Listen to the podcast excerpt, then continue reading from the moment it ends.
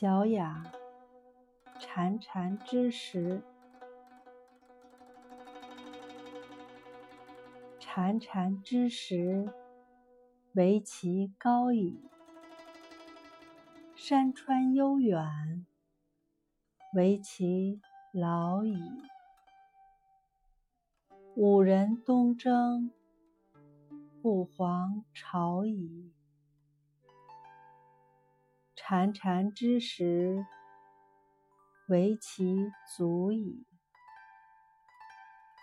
山川悠远，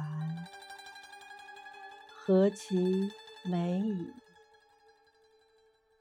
五人东征，不遑出矣。有使白狄，征涉波矣。月离于弊，彼滂沱矣。